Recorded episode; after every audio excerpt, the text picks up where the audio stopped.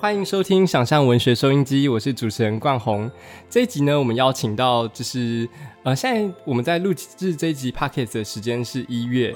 那我如果之前有听我们的 podcast，应该知道我们是属于一个叫做每天为你读一首诗的小编。那一月的主题呢，刚好是我们的国语课本诗选。那今天请到的呢，是刚好跟我一起主编国语课本诗选这个月份的首志。那首志可以跟大家打个招呼。Hello，大家好，我是手志。那我我想先跟大家聊一下，就是跟手志认识的经验。然后我跟手志，我们是一年前、半年前、一年前左右，七八月、半年前。哎，那么才那么短吗？我们才认识半年哦。那就是之前我们在一个叫做“傣雍庆记”的呃活动上，就是一个台中文学季的活动上认识的。然后那时候是那个。洪明担任讲师的时候，顺便邀请我去，就是有点像客座，然后跟大家聊天。然后那那一次的活动，我们是请大家可以现场投稿，然后所以在活动现场，我们会有大概三四篇的稿件，像是小说啊、散文之类的。然后现场我洪明跟就是之前有录过 podcast 的鱼贩凯伦，我们三个人就是对大家的作品就是给一点意见的回馈。那那时候呢，就有一篇作品。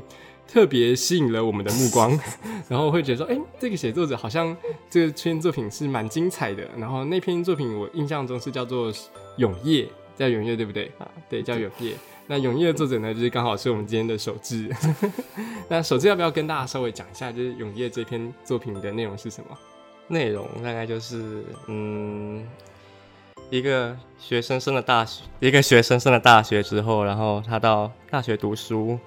然后感觉自己跟这个世界有点格格不入的感觉，然后在那个时候，他遇到一个他很讨厌的室友，这个样子是一开始的状况。然后他开始回想起以前受到一些伤害的经验，这样子。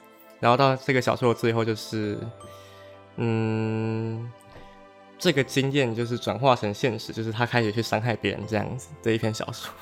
哦，我不会解释。那 那没关系，我可以帮你那个补充一些部分。是呃，这篇小说他刚才那个手记的讲，就是他在大学遇到一个不太喜欢的室友，然后直到小说的后面有一个比较暴力的段落，然后那个段落我记得蛮清楚，是呃小说的主角开始对那个室友说，就是比如说手志，我来跟你讲一个故事，然后这个故事就是关于一个嗯有点黑暗童话的那种感觉，然后就是一个人被关在小小的房间里面。然后一直被暴揍，一直被暴揍的故事。然后他在讲那个故事的时候，其实你可以想象，就是在那个故事里，真正他在一边讲故事的时候，故事里真正发生的事是，应该他对他的室友做了一些有点暴力的事情。然后我会觉得那那个段落其实处理的呃很精彩的点是，如果在小说中我们直接写暴力的场景，就是我拿拳头就蹦蹦，然后就是揍人家脸，然后就是嘴巴裂掉，然后牙齿喷出来之类的，那这样的画面其实。有一点点就是缺乏某一些呃小小的美感，就是很难，真的好好难叙述，但是就很难捕捉，但缺乏一点小小的美感，就是你会觉得说，哦，这个很像那种动作电影，然后可能像是就是玩命关头那种的。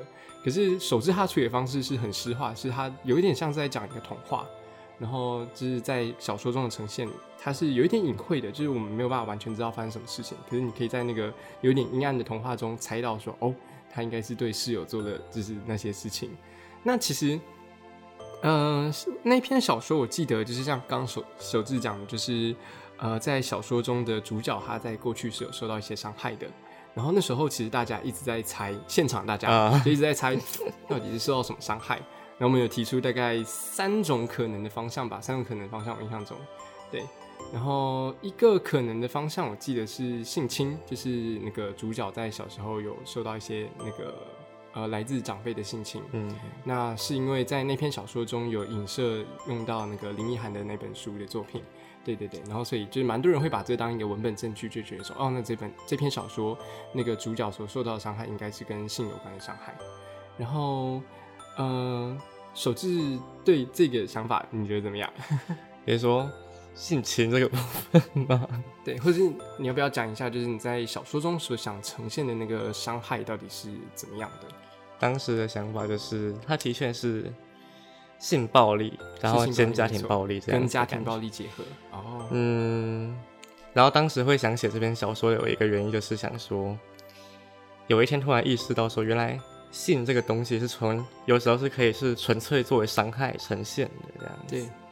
这种感觉。哦，其实我我我自己在读那篇小说，让我觉得蛮惊艳的点是，呃，主角从一个原本蛮保守，然后就是看起来乖乖的的那种角色，然后直到在最后的结尾的时候，就是刚刚我们讲到，就是讲一个黑暗恐怖的故事的时候，呃，我读到的东西是主角突然发现他一直都处于一个被伤害的状态，嗯。然后发现就是从从小长大的时候，哦，原来其他人的爸爸妈妈是不会打他的，然后原来我被性侵是一件不正常的事情，然后当他发现这件事情的时候，呃，很多人或小说创作者的想法可能是，OK，那我要站出来说，就是这样的伤害是不对的，我要开始阻止性侵这件事情，然后我要阻止家庭暴力这件事情，可是小说的主角他选择了一个非常不同的道路，是他在最后跟那个他室友在讲恐怖的那个故事的时候，他其实是做从一个受害者的角色，有点像转变成了加害者的角色。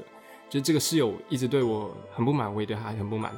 然后直到那个瞬间，我才发现哦，原来我有可以伤害他人的那个行动力。不管这个是不是正确，但是我能够做到这件事情，就是我有这个能力，是在小说中一个很大主体性的展现。嗯，对啊，那我是觉得那篇小说让我觉得蛮精彩的点。那首志自己在要不要多聊一点，就是这篇小说创作的心得？嗯，心得的部分的话，就是我觉得我每次创作的时候都有一个很奇妙，就是每次写出比较好的作品的时候，都是在一个懵懵懂懂的状态，很、哦很像做梦醒来的那种感觉。哦然后写这篇小说，然后嗯，它其实是有点不假思索下去写的一篇。刚开始就是，嗯，一开始的出发点就是我刚才讲的，就是原来性这个东西有时候是纯粹作为伤害存在这个样子。哦，然后都开始往下写，然后就呈现了一些自己过去的经历。虽然我没有被伤害过的经历 比较少了，但是这篇小说我一大概一半左右是真实发生的事情。然后就有一点是半半自传私私小说，嗯，对，原来如此。嗯，那这篇小说其实获得了蛮蛮大的反响，然后呃，这篇小说首次后来是在在那个现场，其实我们就觉得说，嗯，这篇蛮有机会的。然后那个有机会是看你要不要，就是看投文学奖啊，或者投什么类型的，就是发表方式。然后后来是有获得怎么样的方式发表呢？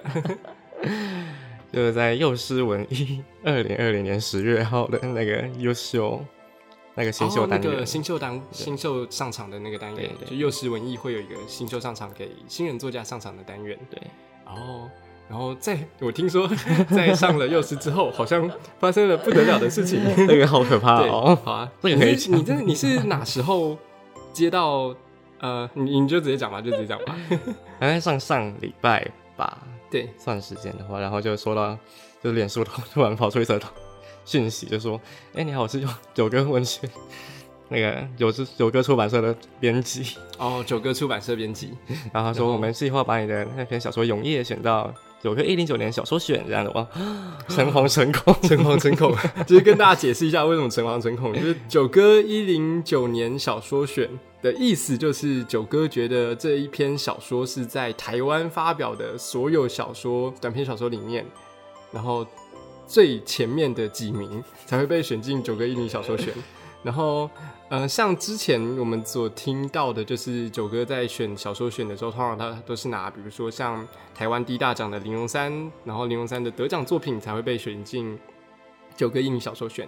然后杂志发表虽然不容不不算简单，但是其实小说选好像不算是太常从杂志里面，我不是我没有很确定，但我经验上好像没有太常从杂志里面去选。然后而且九个一零度九年小说选，应该里面有很多是资深的前辈作家，对啊，然后所以可以被选进一零小一零九小说选是真的蛮厉害的，对啊，好，好捧场完毕，对啊，那想跟手机聊一下，就是呃有什么心得吗？就是目前被选进去之后，然后或是你目前在文学这条路上，就是走到哪里，或者有在做什么事情？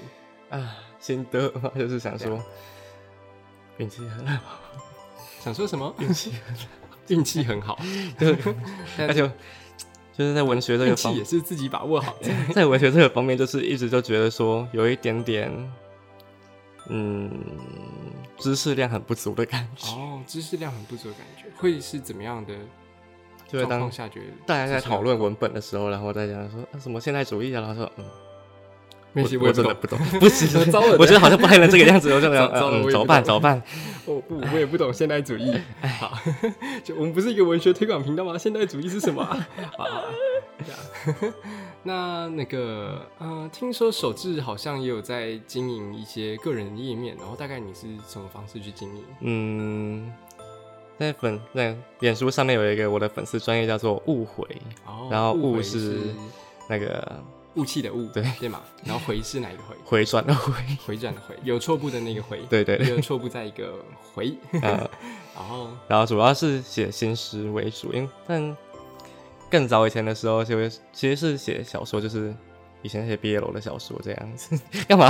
等一你也是下 BL 小说创作者？没有没有，因为我们我们上一集才是 BL 小说哦大大，上，一集四尾哲业。哦，哦，然后后来嗯。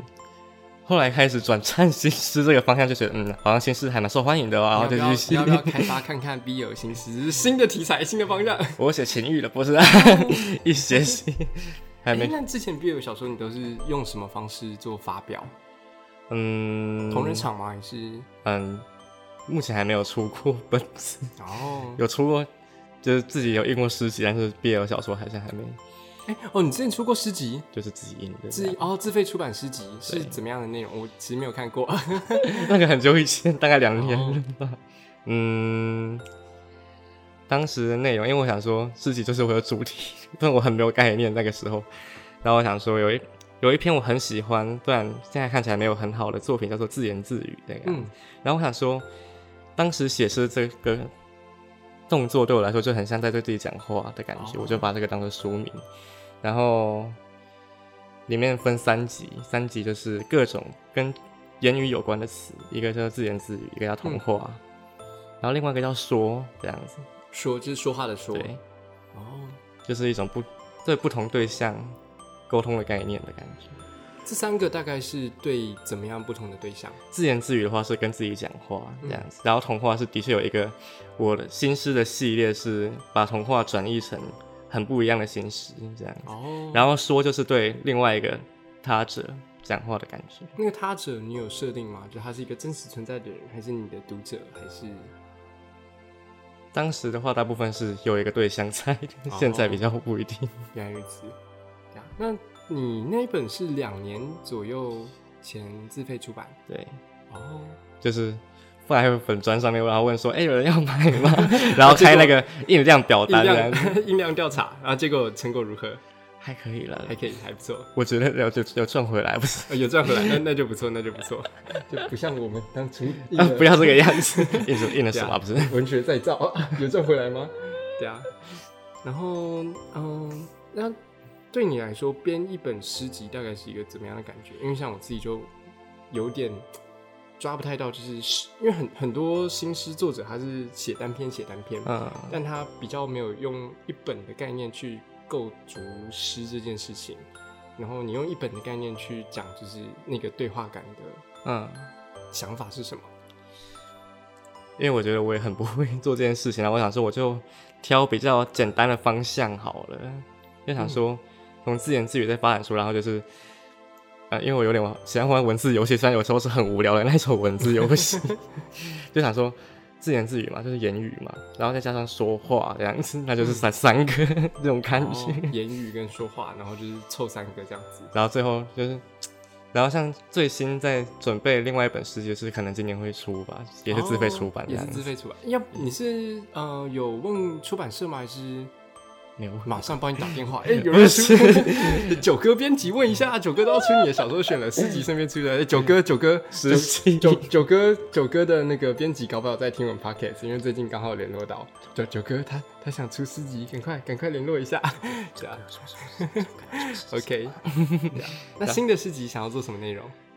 就是也是就是更简单的分法，因为嗯，因为我其实写诗算蛮多，可能就是一年会写像最高纪录一年写了三百二十首之类的东西，一年三百二十，然后有些就很烂了，不要这个样子，真的。一年三，但但这个创作量是蛮惊人的，就等于是你几乎天天写诗。然后就嗯，那以前是这个样，然后然后就想说有一阵子我会很习惯用相同的意象，例如说火焰之类的东西。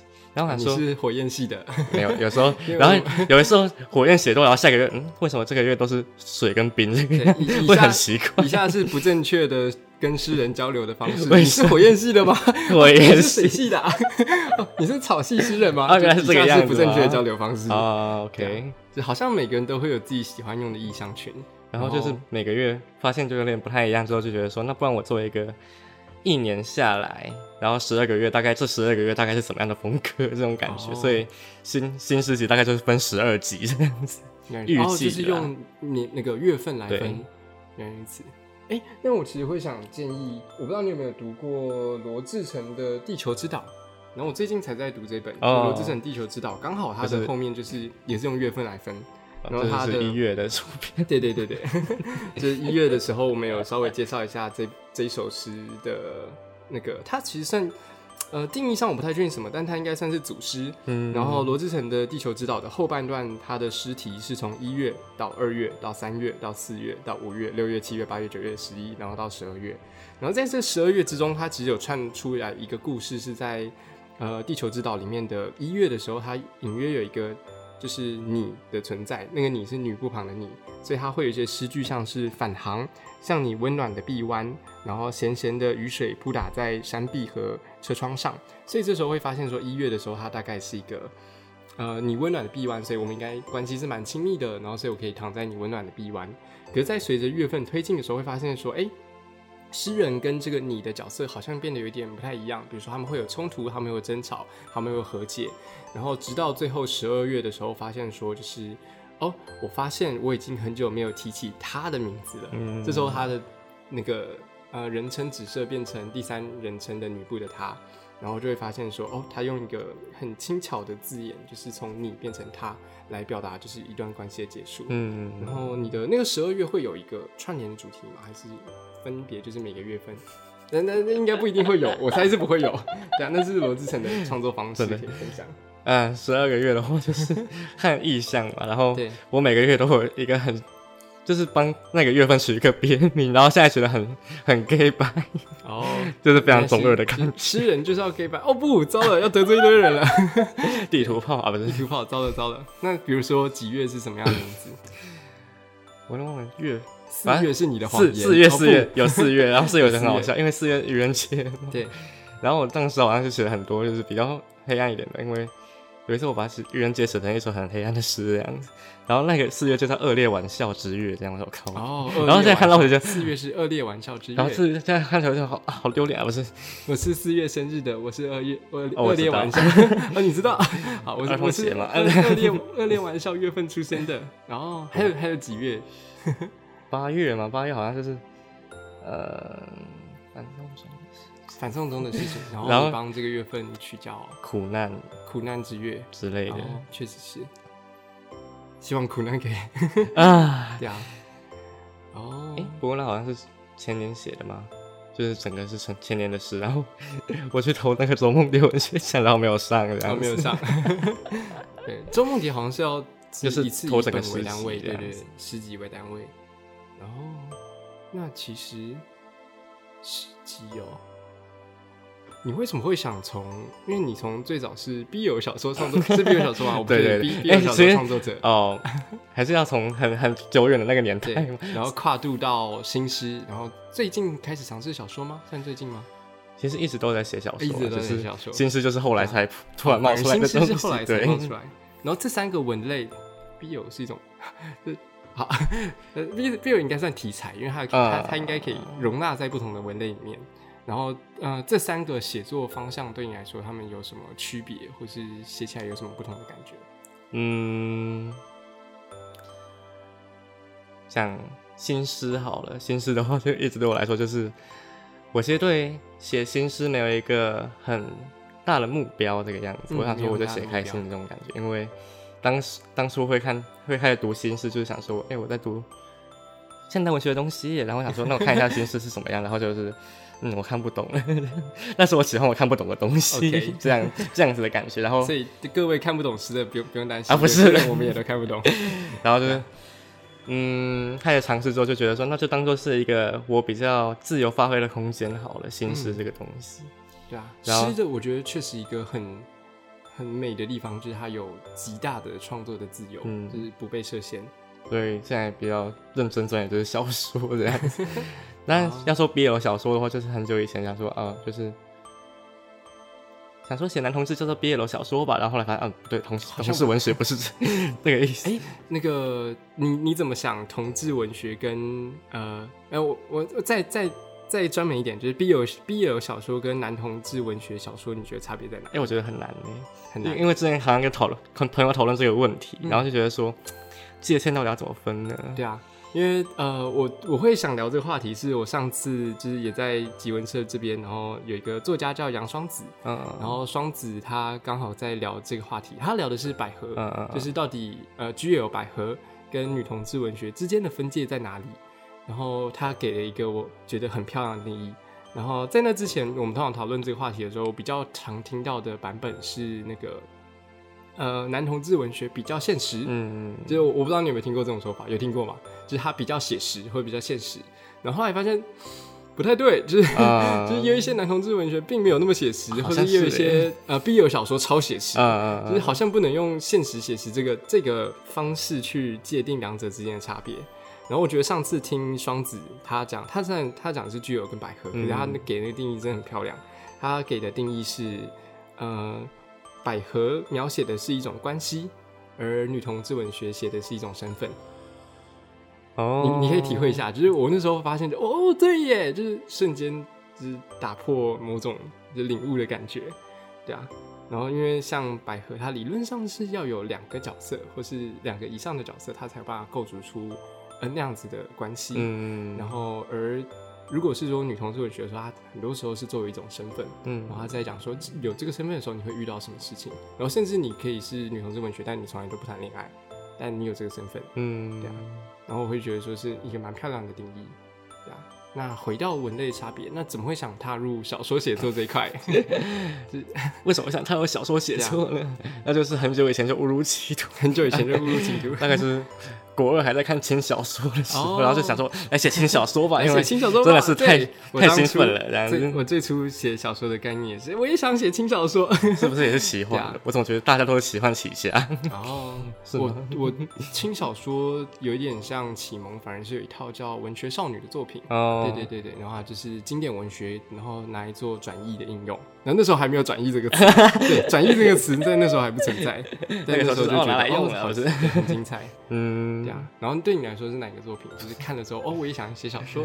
当时我就是水泉的《陈月之妖》哦系列，然后就是看完就是我好喜欢哦，然后就是因为我以前就是喜欢的时候我会疯狂的重读的那一种台青三那个三本柱时代。啊，对，对啊，另外两个比较 可是那个无名骑士其实我蛮喜欢的。无名骑士我觉得它厉害点是我从来没有看过哪一个小说能搞笑的这么成功。呃，然后我觉得这件事情很厉害，就是你要能够随时抓到大家的笑点，然后让你每一页都笑出来，其实是一件很难很难的事情。然后他有办法把这件事情发挥的很好，然后会觉得是他那个作品很成功的点。嗯对，啊，美好的时代。美好的时代然后现在就变得非常的痛苦这样子，不要了，也不会啊，就是你说你说你的写作吗？我觉得很痛啊，不是啊，就是啊，好难写哦，现在状况就是这样，因为以前我一直觉得我有没有记错，我一直记得我写第一本小说就是也是就是非常文笔非常差的新小说，就是把它大家第一大家第一本都这样嘛，没有关系吧？我印象中我七天写完八万呢，我想说你七怎么可能？天写完八万字，那我想说，哇怎么可能做到呢？因为那个时候我打字还没练起来，我是写完第一本小说之后，打字才突然变得很快，所以一开始应该非常慢才对。那我想说，应该我记错了吧？好了，就这样。就是记忆是不可靠的，但是你真的非常的不可靠隐 约记得，你可以再试一次啊。七天如果可以完成八万，就代表嗯这是可能的。一天我还是可以，唉，状态很好的时候，一天有写过一万的，但是就哇，但是极限你知道吗真？的多，我而且就是可以了解。我算写的很慢的类型，然后我写一千字搞不好就要三四个小时的那种。没有关系，我现在也是。啊，不，好像不能说现在，一好像一直都是。但对写作者来说，就有时候是控诉。嗯，就当你写的快的时候，你的嗯情节的流动会更快，因为你每个情节你能花来想的时间就相对的少，然后你的文字的密度应该通常也都会稍微下降一点，除非你是掌握文字风格掌握的很好的人。哎，就是写快就会丧失很多细节，对我来说。可是有时候写快，它会比较顺，就是它读起来，因为你是一气呵成写成的，然后所以它整个读起来会更为流畅。有时候不一定。难怪之前写了好几天的小说，朋友都会跟我讲说很难读哎，这个样子，这种感觉。对啊，有些人是写快，然后就什么都没有想，就是反哒哒哒哒哒哒哒，然后大家都看不懂。对啊。哦，你会试着去控制写作的速度吗？还是写作的速度吗？我有时候会想说，啊，一天至少写个一千吧。哦，然后就是这种，嗯，需要恒心的目标，我从来都没有达成过。我觉得好像没有掌握到就是这种概念，嗯因为我一直还在摸索的阶段。然后就觉得说，到底要怎么样找到一个写作的方法？如果有的话。那其实大家都在找，其实我近，我记得之前有听还算蛮资深的前辈作家在分享一篇法国的小说，我现在已经完全不记得他叫什么，但我记得那个段落的是，呃，有一个诗人他在创作了一整本诗之后，然后那本诗集他觉得他毕生心血就是极致的作品，也在那个完成诗集的夜晚，他决定把诗集拿到一个小火堆旁边，然后把那个诗集一页一页的烧掉。然后他其实在讲，就是人们对于创作的一种不自信。嗯，因为当我们创作的时候，很多时间是把自己一个很深层的、很内涵的东西就丢出来，就是你平常不会跟朋友讲的，然后就是你平常也不不容易轻易了解的东西，去把它丢出来。然后在这丢出来的时候，如果它不能被得到承认，或者它就算被得到承认了，我还会觉得说有某一些东西是不被满足的。然后，所以其实即使是到蛮资深的作家，很多人也会有一种创作焦虑，是哎，我这样写真的可以吗？那我这样写真的好吗？对啊，然后所以会觉得这是蛮正常的事情，嗯，对啊。但就是要学会跟他共处。后来，任何的创作者好像都是，就是 pockets，就是我在这集这样讲，真的可以吗？诗乱讲什么啊？诗人水系哦不，水系。到时候就是认识的诗人朋友，就发现一个一个封锁，就 哎，我怎么都没有办法然后大家了，就发出去了之后，就在上面留言讲说什么，以下留言开放认领水系这样子。以下留言开放认，就是那个水剑士，你是哪一种类型的诗人呢？对。下一下一个月的企划，我知道。对啊，就是下一本，期待你的再下一本诗集，对啊，下一本就是各种各种元素的样子。对啊，因为其实我最近刚好有一些机会可以接触到出版社，因为我们毕竟开书店嘛，然后所以有一些机会会去遇到出版社编辑。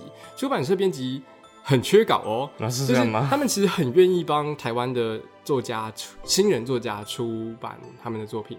然后对于出版社编辑来说，那是一个长期的投资。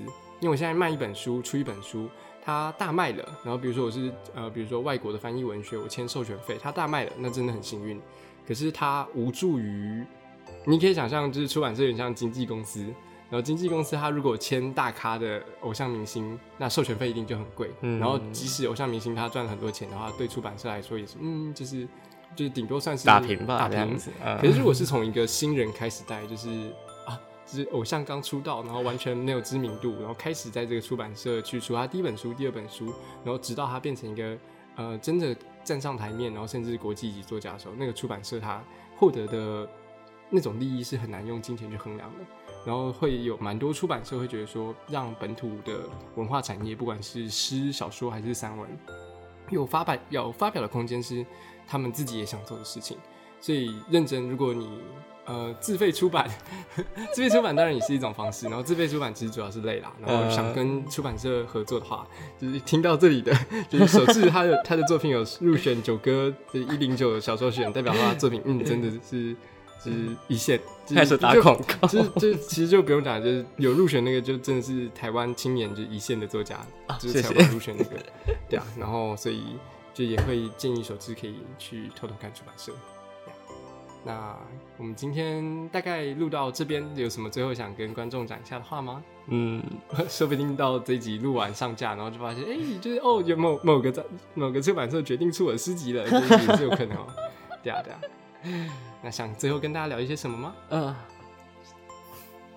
呃，没有灵 没有灵感，就是没有灵感，就是写作最常遇到的事情。OK，那我们就恭喜手志他的小说，就是当初代表我们的眼光是对的，就是在当时的就是小小的演讲场上就觉得，嗯，这这篇小说好看，然后证实我们的眼光跟就是杂志编辑或者是跟就是九哥小说那边出版端是有点像的。谢谢，那就。